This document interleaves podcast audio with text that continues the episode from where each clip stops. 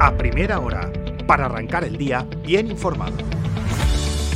Buenos días, es miércoles 19 de julio de 2023 y estas son las principales noticias de la mañana en última hora. Les habla Marina Ramos.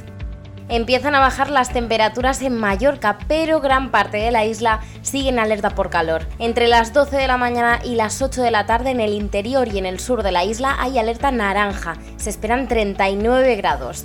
Ayer fue el pico de la segunda ola de calor y en Sepoble, por ejemplo, se llegaron a los 43,9 grados a la sombra. En Yoseta a los 43,5. Vamos ya con los demás titulares. La tensión entre los taxistas y los conductores de Uber alcanza ya otro nivel, casi de película. Un taxista ha agredido a un conductor de Uber en Magaluf tras hacerse pasar por policía. Hoy Carlos, el conductor de Uber agredido, cuenta lo sucedido en última hora. Quienes sigan la actualidad con frecuencia lo habrán notado. Se está produciendo un repunte de la siniestralidad en Baleares. En las últimas dos semanas, ocho personas han muerto en accidentes de tráfico, todos salvo uno en Mallorca. El paseo marítimo se ha convertido en un punto negro este mes de julio con dos atropellos mortales. La gente no deja de preguntarse qué está sucediendo para que se haya producido esta dramática cifra. Una racha trágica que podría seguir aumentando en los próximos días. Pueden consultar al detalle todos los accidentes que se han producido en estos últimos días en un artículo de última hora. En política, la noticia de ayer la protagonizó el nuevo gobierno. Proens elimina el impuesto de sucesiones en Baleares. Eso sí, la comunidad dejará de ingresar 60 millones de euros al año.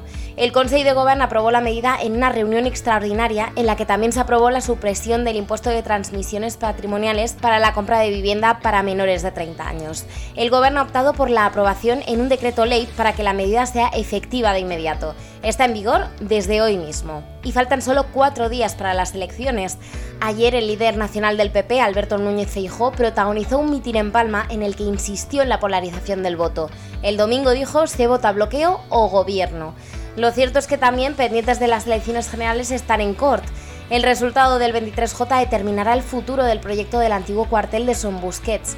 Recordemos que allí se quieren construir viviendas sociales y de alquiler a precio tasado, pero la construcción del lugar depende del Ministerio de Fomento. En Parforana multan a un alemán por impedir el acceso al Calo dos Moro desde su finca. Es la cala más fotografiada y visitada de Mallorca, pero un vecino ha decidido por su cuenta cerrar uno de los caminos de acceso.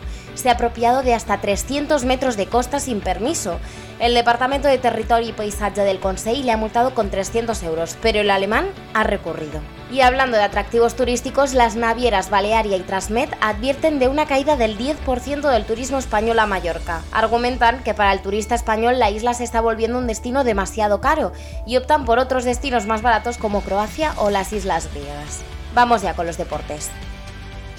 El Real Mallorca estrecha el cerco sobre Cile Larin. El conjunto bermellón aumenta su oferta por el delantero del Valladolid hasta los 6 millones de euros.